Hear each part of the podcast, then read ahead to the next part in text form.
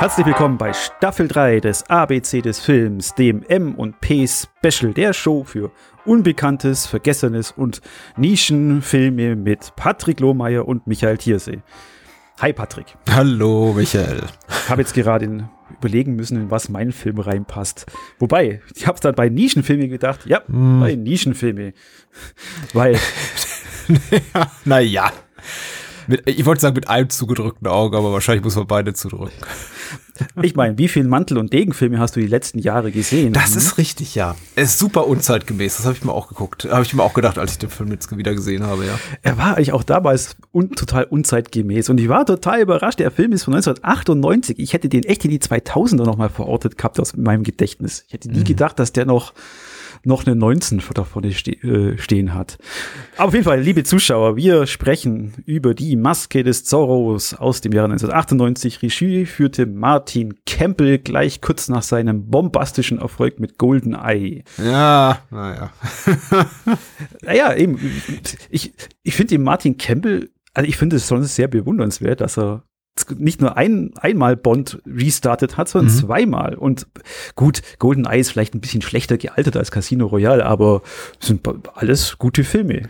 Ja, ich wollte gerade sagen, also deswegen so mein Zähneknirschen, das ja, weil ich glaube, ich bin einer von drei Menschen, die Golden Eye tatsächlich überhaupt nichts abgewinnen kann oder sehr, sehr wenig. Ich war damals im Kino drin, aber natürlich nicht, weil er von Martin Campbell war, sondern weil es eben der neue Bond war.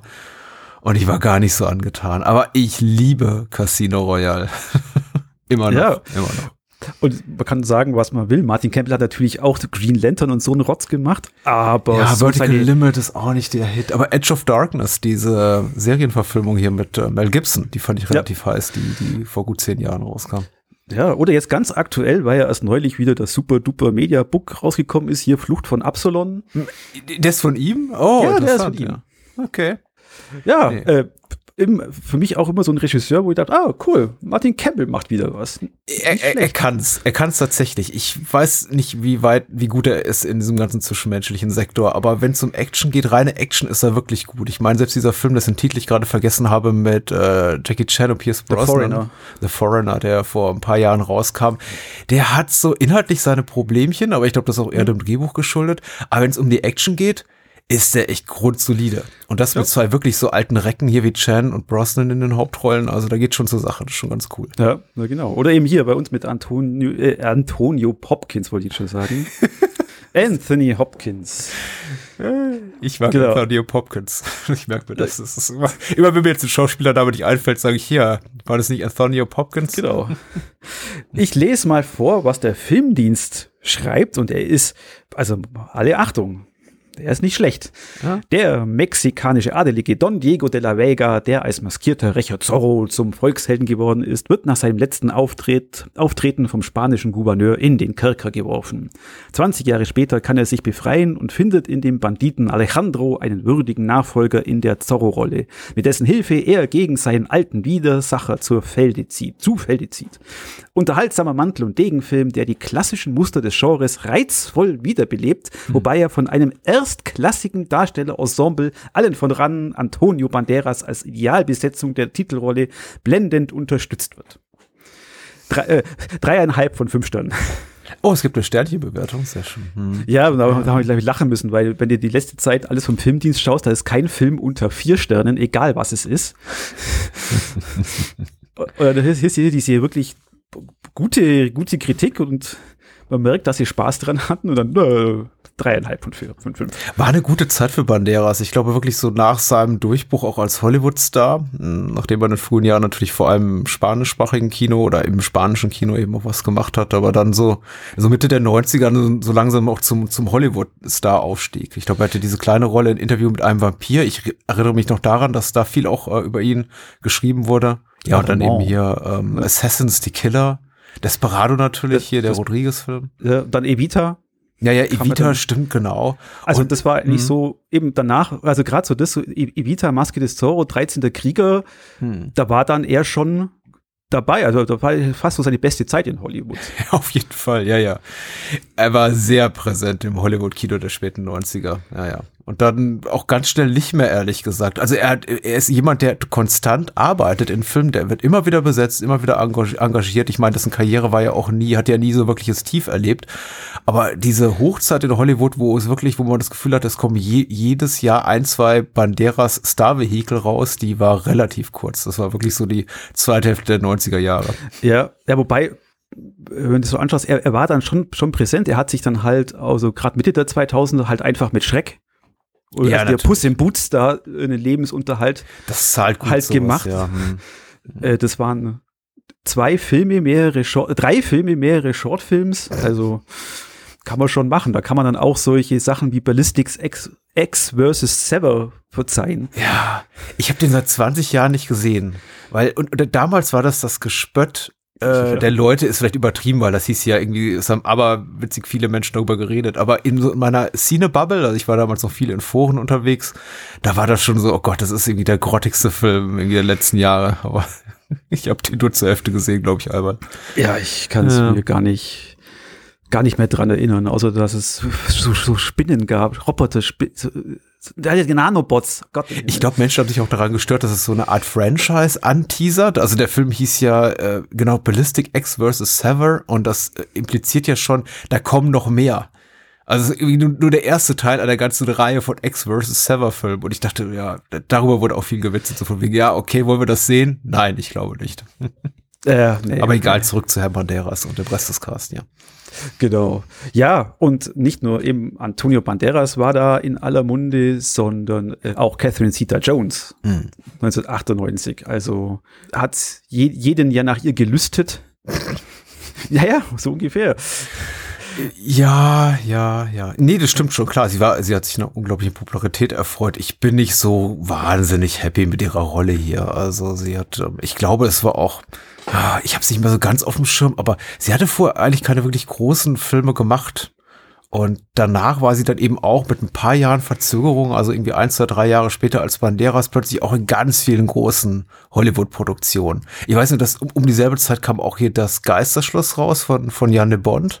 Mhm. Da hat sie eine Hauptrolle gespielt. Ja, eben verlockende Falle mit äh, Sean Connery. Stimmt, ja, mit dem ich das immer gerne verwechsle, vielleicht weil ich auch gerne Anthony Hopkins und Sean Connery in meinen Erinnerungen immer zusammenschmeiße. Ähm, und Traffic hat sie gemacht mit Soderbergh, da hieß es dann plötzlich, oh, die kann ja plötzlich irgendwie auch richtig ernsthafte Rollen gut spielen. Aber ja, ja, ja, ja, ja doch, klar.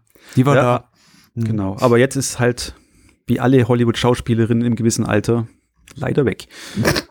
Nur noch Serien. Ist, ich glaube, sie, ihr geht sich so schlecht, ganz ehrlich. Nee. Ich, man weiß ja gar nicht so genau, ist sie immer noch mit Michael Douglas liiert? Haben die sich mittlerweile getrennt? Sie hatten sich ja dann getrennt, aber äh, dann hieß es ja, man habe sich wieder irgendwie zusammengefunden. Aber das letzte Mal, dass sie sich, glaube ich, öffentlich zu dieser Beziehung geäußert hat, ist schon sechs, sieben Jahre her. Also man also darf gespannt Ahnung. sein keine Ahnung. So ein Gossip tue ich nicht verfolgen. Ja, also ich schon. Da. Auf jeden Fall kam da in diesem Film wirklich so viel Star Power und Coolness hm. rein. Also ich hatte jetzt, ich habe den auch seit dem damals oder seit man da auf DVD oder so, war ja auch einer der ersten DVDs, die da rausgekommen sind, auch nicht mehr geguckt. Und ich hatte so eine Freude da dran. Und ich habe da so ein bisschen, bisschen so, so rumsinniert. Ich glaube, das liegt äh, A natürlich am, am Handwerklichen. Du hast eben, wie der Filmdienst schon noch geschrieben hat, diese drei, diese drei im Cast, dann nur noch, noch gepaart mit den beiden guten Bösewichten, mit Stuart Wilson und hm. Scheiße, wer ist es der andere? Stuart Wilson als Raphael, äh, Don Raphael, wer ist der andere? Ah, Captain Love. Captain Love, ja. Matt Ledger, den ich auch nicht so wirklich zuordnen kann. Ja, ich, ich habe es auch googeln müssen, wer Wenn das ist. Wenn man so hört, ne, Ledger könnte man meinen, wie Heath Ledger, ne, L-E-D-G-E-R, aber nee, der wird wirklich geschrieben wie Lecho, also äh, ja, L-E-T-S-C-H, ja, genau, wie man äh, spricht. Ich habe ausmal nachgucken müssen, hat eine, hatte eine kleine Rolle in Her, Mhm. Aber ansonsten auch ein Serienmensch. Aber da den, den Bösewicht, das ist ihm gut auf den Leib geschrieben worden. Mhm. Den finde ich richtiger Psychopath mit seinem Kopf im Glas. Ich habe das natürlich damals auch nicht gerafft. Ich habe, als ich den Film zum ersten Mal sah, ich äh, habe den nicht im Kino gesehen, aber relativ bald nach seinem Erscheinen auf DVD, äh, als er in der Videothek stand, dachte ich mir, wieso gibt es eigentlich zwei Bösewichte? Und erst beim End Endkampf habe ich gemerkt, ach stimmt ja, man muss irgendwie Anthony Hopkins auch was zu tun geben am Ende des Streifens. Ja, ja aber das fand ich jetzt auch, auch das, das, das Coole. Es ist von so einer, wenn, wenn du denkst, was jetzt alles danach gekommen ist. Die ganzen, in den 2000ern, gerade die 2010er mit ihren ganzen Superhelden und Origin Stories, dann fand ich das richtig gut. Das ist so die Origin-Story, die sagt, ja, das passt doch und es gibt ein gutes Payoff am Schluss. Mhm. Es zahlt sich aus. Es zahlt sich aus, dass sie diese beiden Schurken haben. Es zahlt sich aus, dass er die Tochter am Anfang nimmt. Und alles klickt so wirklich wie, wie, wie ein Uhrwerk, so alles ineinander rein und es kommt ein gutes Gesamtwerk raus. Mhm. Also meiner Meinung. Ich glaube, deine, deine Sternchenwertung war ein bisschen geringer als meine, aber ich hatte so höllischen Spaß. Ja, darauf würde ich nicht so wahnsinnig viel geben, ehrlich gesagt. Ich finde den Film eben, was das Pacing betrifft, ein bisschen uneinheitlich. Ich finde, der Film hat tatsächlich Längen im Mittelteil. Oder vielleicht auch einfach Sachen, die ich, weil, weil sie ein bisschen unzeitgemäß sind, äh, nicht so gut. Also gut, ich, ich mag ja diesen Spruch nicht von wegen gut gealtert. Ich glaube, das war dann auch schon Ende der 90er nicht besonders gut. Aber mittlerweile ist diese Beziehung zwischen hier Elena und äh, Alejandro, also Antonio Banderas und Catherine Zeta-Jones, so wie sie im Film gezeigt wird, für mich einfach ein bisschen schwach auf der Brust, weil ihre Rolle auch so schwach ist. Sie ist tatsächlich nur die meiste Zeit die Damsel in Distress. Sie darf eben immer unglaublich ähm, wunderschön gucken und aussehen. Sie sieht un unfassbar gut aus. Was für eine wunderschöne Frau aber eben ansonsten nicht wahnsinnig viel tun. Also sie darf einmal auch hier Banderas zeigen, dass sie eben auch gut mit dem, mit dem Ding umgehen kann. Aber ja, die meiste Zeit guckt sie ihm einfach nur anschmachtend hinterher und ah, Zorro. Und ich, ja, ich aber, hätte ich mir einfach ein bisschen, bisschen bessere Vorderrolle gewünscht. Aber gerade das fand ich toll. Ich meine, wann, wann hast du solche, so diese, diese charmanten Szenen, da wo, da wo Anthony Banderas bei dem Tanz auf sie zukommt mit der Rose und dann eben der Tanz und dann der Schwertkampf danach und dann da das Beichten. Hm, hast du lustvolle Gedanken? Ja, ja. Na, aber auch da ist sie wieder in der, in der, in der schwächeren Rolle tatsächlich. Also ich meine, ich möchte sie auch nicht mit übermäßig viel zeitgemäßer politischer Korrektness irgendwie rangehen, auf keinen Fall. Also ich meine, der, der Film ist äh, klassisch, klassizistisch inszeniert und geschrieben und das ist auch okay so. Aber es ist so, also ich, ich finde es gut, dass er unzeitgemäß ist im Sinne von, es ist wenigstens kein Superhelden-Franchise, Dankeschön und dafür. Aber ich dachte mir auch hier und da, ein bisschen cooler hätten sie Elena auch schon schreiben können, als einfach nur die, die einfach immer so die zweite Geige spielt. Ja, aber ich fand das eher, eher so, ich fand das eben so cool, dass es da, da trotzdem auch mit den beiden Hauptdarstellern einfach so geknistert hat, mhm. weil sowas hast, nimm mir einen Marvel-Film, wo das passiert. Die armen Marvel-Filme, auf die wir jetzt hier rumreiten. Ja, ja. Nein, ich naja, weiß, was du meinst. Es ist gut, dass es diesen Film gibt. also eben, äh, ersetzt den Marvel-Film mit dem Trend der letzten Jahre ja. im Blockbuster-Genre. Ja, ja, ja. Naja, man hat sich noch an Sachen versucht. Ich habe ja auch, der Film hier war ja auch kommerziell sehr, sehr erfolgreich und es ist ja nicht so, muss man sagen, dass es nicht auch irgendwie so klassische Abenteuerfilme gab, auch in den 90ern oder sogar noch Nullerjahren, die nicht funktioniert haben. Ich habe auch 2003, als der erste Flug der Karibik rauskam, gesagt, das klappt nie im Leben. Das ist ein Millionengrab, wird das sein für Disney. Also die werden damit kein Geld verdienen. Und dann ging das Ding durch die Decke. Also noch viel mehr als der hier. Und äh, die, ich glaube, die ja. Menschen wollen immer noch sowas sehen. Das ist richtig. Ich glaube, die Menschen würden auch heute gerne noch sowas sehen. Der Unterschied ist eben, in den 90ern lief das hier im Kino und heute wird es wahrscheinlich irgendwie, was hat eine, eine, genau eine Streaming-Premiere. Also, Oder Amazon, eben, die Maske des Zorros, Ringe der Macht, what's the difference? Ja, ja, das wird in so einem dreitägigen Zeitfenster dann exklusiv im Kino laufen vielleicht und dann wird sofort bei, bei Amazon, Apple TV, Apple TV, äh, Netflix oder sonst wo landen. Genau. Ja, wahrscheinlich. Wobei, damit dem Erfolg, ich habe das vor mir mal auch mal angeguckt, weil ich auch dachte, das war doch sicher ein Erfolg. Mhm. Hm, denkst 95 Millionen Budget war es. Dazu kommt, teuer, ja. ob man auch so sagt, da, dazu denselben Betrag kann man die Werbung stecken. Sagen wir mal, sagen wir mal 50 Millionen. Aber er, und er hat dann nur 250 Millionen eingespielt weltweit. Sie haben ja ein Sequel gedreht. Also für mich ist das immer ein verlässlicher Indikator dafür, dass sie anscheinend ganz zufrieden damit waren. Genau. Hm. Ja, aber eben, ich habe jetzt auch lange überlegt, wann, wann hattest du den ersten Kontakt mit Zorro überhaupt? Also für mich war das auch der Kind Zorro. Das, das war halt einfach da. Damit mhm. hast du dich beim Kindergeburtstag oder beim Fasching haben sich die Kinder verkleidet. Jeder mhm. wusste, dass er Zets irgendwo reinschnitzt. Ja, genau. Aber ich habe es, hab es gerade überlegt, weil ich meine, für den unseren Zuhörer Zorro entstand aus den Anfang des 20. Jahrhunderts. 1919 gab es die erste veröffentlichte Geschichte mit mhm. dem Zorro und in der äh, 1920 gab es den ersten Film mit Stummfilm mit Douglas Fairbanks als ja. Hauptrolle. Ja, ja. Und ich denke mir, den kann habe ich nicht, glaube ich nicht, dass ich den gesehen habe, dass das damals im Fernsehen lief. Mhm. Und dann gab es noch eine Fernsehserie in Schwarz-Weiß aus den 50ern oder Ende der 50er. Und ich dachte, ja, das könnte sein, aber war mir jetzt auch nicht mehr gewahr. Mhm, mh. Von daher weiß ich nicht, wo, woher kam Zopp? Wo, wo, kannst, weißt du was, wo, wo du deine ersten Begegnungen hattest? Ach so, äh, nee, ich wollte gerade sagen, wo, woher kommt der? Das hast du ja gerade schon schön rekapituliert. Äh, aber wann ich meine erste Begegnung hatte mit der Zorro-Figur, weiß ich tatsächlich auch nicht. Du, du hast ja recht, die, du hast diesen, diesen Klassiker mit Douglas Fairbanks erwähnt. Den hatte ich immer so als Bild im Kopf, ohne den wirklich selber gesehen zu haben. Ansonsten war Zorro für mich eben vor allem ein, ein Karnevals- oder Faschings Kostüm tatsächlich, was Kinder eben trugen. Du konntest überall diese Plastikdegen kaufen. Das war einfach eine beliebte Maskerade, irgendwie Jahre oder Jahrzehnte, bevor Kinder anfingen, als äh, zu, zu Fasching irgendwie als Zombies oder sonst wie Serienmörder zu gehen. Also ähm, hier haben sich eben auch viele Jungs vor allem äh, als Zorro verkleidet. Und das war für mich einfach immer so ein klassisches Faschingskostüm. Ähm, aber ich habe tatsächlich mich auch für dieses ganze Mantel- und Degen-Genre, sowohl irgendwie weder in der Literatur noch im Film noch im Fernsehen, nie so wahnsinnig begeistern können. Das war für mich immer so ein bisschen altbacken tatsächlich. Dieses ganze auch ähm, aristokratische Gehabe mit dem Haha genau. War nicht meins. Damals nicht und es ist heute nicht. Also ich finde, das ist super. Also allein dafür, dass mich Maske, die Maske des Zorro so begeistern konnte, dass ich sage, ich fühlte mich wirklich jetzt hier gut zwei Stunden unterhalten, jetzt zum zweiten Mal. Ähm, das wird schon einiges heißen, weil ich bin sehr, sehr kritisch diesem ganzen Subgenre des Abenteuerfilms gegenüber. Ja, wobei, wo du vorhin gesagt hast, es ist ja Gott sei Dank kein Superheldenfilm. Ich meine, so den, den Elefanten im Raum, das ist Batman. Ja, Zorro, oder Batman war, ist aus Zorro komplett inspiriert worden. Mhm. Und das habe ich mir bei dem Film halt eben auch, auch so immer gedacht, so, mh, hm, ja, ja, Batcave, hm. Habe ich gar nicht so wahrgenommen. Ich weiß nicht, wie es mit der klassischen literarischen Zorro-Figur ist, aber hier ist ja schon, das ist ja, hier Zorro ist ja sehr viel politischer. Ne? Es geht ja tatsächlich um die Unabhängigkeit der mexikanischen Bevölkerung von der spanischen Krone und auch tatsächlich Freiheitsstreben. Das ist ja alles sehr viel auch mit nationalistischem und patriotischem Gedankengut ganz anders aufgeladen. Und Batman ist ja eher so der gebrochene Held, der, der, äh, der Privatdetektiv, der eben zufällig im Kostüm an der Fledermaus rumläuft. Du hast ja recht, klar, es gibt im Look ähm, ähm, Gleichnisse.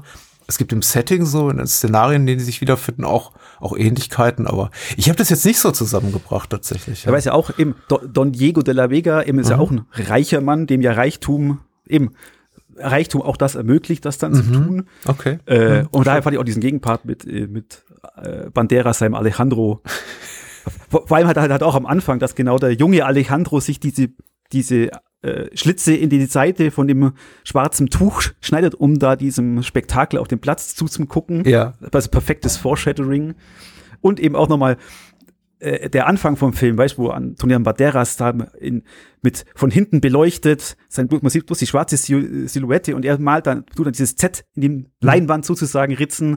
Das ist sehr 90er, aber ich fand das auch sehr cool, ehrlich gesagt. Das ist eben, äh, äh, Joel Schumacher wäre froh, wäre. Ja, ja, mit diesem Computer Op Opening Credits mit dem digitalen Feuer, das, also das ist schon irgendwie toll. Also ich mag auch, wenn ein Film von vornherein, also gerade heraus auch so richtig so ambitioniert ist und erstmal gleich hier so voll, voll rausgeht mit, haha, das ist ein geiler Film, auf den ihr euch freuen könnt. Und er wird dem ja auch gerecht, ehrlich ja, gesagt. Er, er hat Humor drin, die ganze Szene mit der Kanone und dem, Ach, dem, das, Kla ja. dem, dem klassischen, auch dem klassischen Hans Solo-Moment, ich renn wo rein und dann Schnitt und renne raus und 20 Leute hinter mir her. Mhm. Ja, da ist alles, da war alles dabei. Wenn du mich sehen willst, wäre immer noch am Grinsen mhm. mit, dem, mit, dem, Ganzen. Was mir auch dann natürlich gefallen hat, ist klar, das ist eben 1998. Es fühlt sich halt alles so echt an. Ist, du hast keine, ja. also bis auf, bis auf eine Szene da, wo an, äh, Anthony, ich wollte schon wieder Antonio Hopkins sagen. Anthony Hopkins da vor dem, vor der glühenden Sonne mit seinem Pferd hochsteigt, auch wieder eine geile Pose, wo halt ganz klar, das ist Greenscreen. Mhm. Aber so, die, die, die Sets, der, der ganze Steinbruch, ja, das, das, ist toll. Das, das, mhm. das ist Z am Berg, da wird, würdest du heute ein Azubi hinhocken, sag hier, mach mal äh, hier Microsoft Paint. Naja, also ist, ich, gut. Ich also möchte jetzt hier auch nicht, dass wir, dass wir hier rüberkommen, wie irgendwie die beiden Opas erzählen vom Krieg oder so und früher war alles besser. So ist ja nicht, aber du hast natürlich recht. Also, dass die echte Sets hier gebaut haben mit einem irrsinnigen Aufwand, da weiß man eben auch, wo die Kohle geblieben ist. das ist schon toll tatsächlich. Also da, da habe ich nicht eine, einen Computertrick wahrgenommen. Ich kann, kann mal sein, dass sie so ein paar einfach digital hier so, so äh, Sicherheitsseile oder äh, da weggepinselt haben, weil die Schauspieler fallen aus relativ großer Höhe ziemlich weit runter auch teilweise. Oder also, ein Stuntman springt auf zwei Pferden stehend über einen Baumstamm. Ja, da, also da sind schon tolle Sachen dabei. Das zehrt immer so ein bisschen an der, nagt so ein bisschen an der Glaubwürdigkeit des Ganzen, weil wir lernen ja Alejandro kennen als wirklich ziemlich ähm, versoffene, ähm, runtergekommene Kreatur da auf den Straßen der, der, dieser mexikanischen Stadt. Und ähm, ungefähr 30 Minuten später macht er eben irrsinnige Akrobatik auf äh, galoppierenden Pferden. Ich dachte mir schon so, hm, okay, alles klar. Wie viel Zeit ist jetzt genau vergangen? Also, ja gut, der Film ist ja schon ziemlich lang. Da war keine Zeit mehr für eine Training-Montage. Ja, es wirkt aber so, als hätte er irgendwie dreimal die Ausbildung des Cirque du Soleil da durchlaufen. Also das ist, äh, das ist schon ziemlich irre. Wir nehmen es ja auch gleich am Anfang ab, dass, dass, dass Anthony Hopkins hier am oh, Reck ja rum Reckgrundstückchen am der junge Holzbalken macht. Ja. Das ist, also das ist, ähm, da muss ich lachen, aber ich finde es irgendwie auch, wir haben ja auch, ist egal, lass uns jetzt mal wegen mal bei Marvel bleiben. Wir hatten ja auch mehrere Instanzen jetzt in den letzten Jahren, in denen eben Marvel-Filme dieses ähm, digital, digitale De-Aging da benutzt haben, vor allem für Michael, Michael Douglas-Figur in den Ant-Man-Filmen zum Beispiel, also im zweiten Ant-Man, glaube ich, wo ja. dann einfach als, und, und Robert Downey Jr., mit dem haben es, glaube ich, auch einmal gemacht. Und klar, das wirkt fast überzeugend, immer noch so ein bisschen Uncanny Valley, aber ich fand es jetzt äh, das ist okay, das ist technisch wahrscheinlich sehr viel perfekter, aber ich fand es auf rustikale Art und Weise charmant, wie sie versucht haben, allein durch Make-up und Toupet Anthony und Hopkins. Den und den kleinen schmalen Bart. Ja, und irgendwie ab so auf, auf Mitte 30, 40 Jahre zu trimmen. Also man sieht ja auch zu Beginn da irgendwie rum, rumspringen von Gerüsten und Mauern und ich dachte, aha, okay. Und dann kommt er heim zur Lady und Then he puts on the charm. Ja, natürlich, klar, genau. Da kommt er nach Hause Bärtchen. zu seiner 30-jährigen Frau und äh, seinem sechs Monate alten Baby. Ja, super. Hm. Das sechs Monate alte Baby ist auch toll. Ich finde es besonders super, als die äh, Frau da auf der Straße stand, später Elena wiedererkennt, äh, die sich offenbar auch so um, um sie gekümmert hat als Amme damals und ja, sagt klar, sowas in der Art wie, äh, ja, sie selber sagt es nicht, sie hat dann eine Gehilfin dabei oder ihre eigene Tochter, die alte Frau, und die sagt dann, ja, meine Mutter sagt, sie vergisst nie ein Gesicht. Und ich dachte, aha, okay. Also sie kannte mal irgendwie Elena als, als Säugling und erkennt sie jetzt wieder im Erwachsenenalter. Interessant. Also. Ja, das, das habe ich auch. Und äh, auch das äh, einzige Moment, wo ich immer noch nicht drüber wegkomme, wo ich immer denke, hä, was ist passiert, ist halt dann, wo, äh, Spoiler, hm. Anthony Hopkins halt dann stirbt am Schluss. Wir denken, wo kam das denn jetzt her? Mm, mm, das ja. kam so aus dem Nichts, aber macht, macht dann schon, macht schon Sinn. Ja, ich glaube, das ist, ich möchte jetzt hier auch nicht zu nitpickerig sein mit den ganzen Logikschwächen oder dramaturgischen Löchern, die der Film eben hat. Ähm, es ist okay. Er unterhält letztendlich und äh, da, da muss ist es nicht genau wichtig, wie da die korrekte Reihenfolge der Ereignisse ist und was ist wahrscheinlich und was eben nicht. Ich habe ähm, tatsächlich auch, ich, ich war so ein bisschen überrascht, dass der Film eben teilweise sehr, sehr ähm, gemächlich erzählt und ich habe das auch durchaus mit, mit Freude wahrgenommen, dass er sich zum Beispiel lange Zeit lässt für diesen Prolog mit dem alten Zorro. Es vergehen ja erstmal 20 Minuten, bis wir überhaupt in die Jetztzeit springen und dann, glaube ich, nochmal weitere 10 Minuten, bis wir Antonio Banderas kennenlernen. Ja. Ähm, weil vorher muss ja noch Anthony Hopkins als alter Don Diego auch ähm, aus dem Knast ausbrechen und so. Also es vergeht unglaublich viel Zeit, bis wir äh, hier den neuen, den jungen Zorro Alejandro kennenlernen. Und dann geht's eben unglaublich schnell, dass er eben Zorro ist. Und ich dachte, mh, hm, stört mich das? Und dann wiederum dachte ich ganz schnell, nee, eigentlich nicht, weil das heißt eigentlich nur, die lassen den ganzen uninteressanten Teil weg. Es gibt eine Trainingsmontage von ein, zwei Minuten, die ist super unterhaltsam mhm. in dieser Höhle. Und dann ist er im Grunde schon bereit, irgendwie fürs Abenteuer. Der junge genau. Zorro. Dann hat er seine erste Mission, die fast schief geht. Hm. Und ja, toll, dann geht's ja. ziemlich, da geht's ziemlich rasant. Die Action ist toll, ja. Die Comedy funktioniert auch in den Actionsequenzen. Also wie gesagt, ich habe, ich habe das teilweise so ich, einige Längen, die der Film mein, mein, meiner Meinung nach hat, die habe ich als solche auch wahrgenommen. So wenn es um dieses ganze politische Geschacher geht und ah, die, wenn die, wenn die Bösen darüber hier dann, dann sich den Kopf zerbrechen, wie sie die Bevölkerung noch weiter unterdrücken können und noch mehr irgendwie Gold für sich da rausholen können, dachte ich mir, ja. Und am Schnurrbart zwirbeln. Ja, schon, ja, aber es ist so uninteressant. Ich finde eben die, die, die Böse, beiden Bösen hier relativ glanzlos. Also das liegt auch nicht an den Schauspielern, an Stuart Wilson und Matt Ledger, aber. Nö, die, die müssen einfach böse, das sind die Bösewichte, ja, Punkt. Sehr, sehr schlicht gestrickt. Also man gibt ja hier zumindest Stuart Wilson als Don Raphael noch so eine zweite Ebene, weil er tatsächlich auch bedauert, dass äh, hier die Frau von Don Diego da umgebracht wurde, weil er war ja selber in sie verliebt. Und er kümmert sich ja um seine Tochter, aber, aber wie wir schon gesagt haben, Love ist einfach nur ja, böse und, Nummer und auch Don Raphael, dann, wenn es wirklich an den Endkampf geht, dann sind auch diese ganzen, ist auch ganze, diese ganze etwas differenzierte Charakterzeichnung wird auch in den Wind geschossen, dann ist er einfach nur noch böse. Ja, genau, dann sind wir wieder beim Aha! Ja, ja, genau, genau. Aha, und dann aber einen schönen Doppelabgang. Ja, ja. Und dann macht's Buff und alles ist gut. Und ich habe keine, keinerlei Erinnerungen mehr, um was es im, im, im Sequel geht. Ich war, ich bin mir nicht mal sicher, ob ich den, ob ich das überhaupt gesehen habe. Nein, überhaupt nicht. Das gesehen habe ich, hab ich jetzt sicher, aber ich kann mich erinnern, mir hat es nicht gut gefallen. Ich habe den auch nicht in meiner Sammlung. Hm. Ich, ich habe auch keinen, keinen Trailer gesehen, weil ich, also ich könnte jetzt nicht sagen, was da. Ich, ich kann gar nicht so was sagen, weil wie gesagt, ich habe es nicht gesehen. Ich habe das Gefühl gehabt, ich habe so an meinem in der Peripherie meiner äh, meines Sichtfeldes wahrgenommen, dass das gibt, aber ich habe es auch damals schon als sehr sehr spät empfunden, weil ich glaube, das war 2005. Und normalerweise, also dieses alte Sprichwort so von wegen Eisenschmieden, solange es heiß ist, gilt ja eigentlich normalerweise auch bei profitablen Hollywood-Filmen. Und ich habe mich so ein bisschen gewundert, ehrlich gesagt, dass die 2005 mit dem Sequel um die Ecke kam, weil ja auch ein Antonio Banderas und Catherine Zeta-Jones zu dem Zeitpunkt schon nicht mehr so so heiß waren, einfach war meine Wahrnehmung. Aber wie gesagt, das ist, da war ich, das, das war eine völlig andere Zeit. Also vielleicht haben das andere Menschen, die in Studios sitzen, anders empfunden und war ja, ja auch eine große Produktion. Legende ja. des Zorro hieß die, ne? Ja. Hm. Wobei eben fast, dann, wenn wir wieder bei Sequel und Mexiko so mhm. sind, wobei, haha, Mexiko, ich meine, Antonio Banderas ist Spanier und Anthony Hopkins und Catherine Jones sind Waliser. Ja. Aber irgendwann in Mexiko, da der dritte Teil der El Mariachi-Reihe, mhm. der kam ja sogar zehn Jahre später, oder fast zehn, acht Jahre später raus. Ja, den wollte ich aber auch, den wollte ich aber auch nicht mehr sehen, ganz ehrlich. Also ich habe ich habe ihn gesehen, fand ihn furchtbar. Ich habe ihn mhm. seitdem nie wieder gesehen, aber aber ich, ich lege mir jedes Jahr wenn ich hier rumdrehe, ja, da liegt die Blu-ray. Mhm.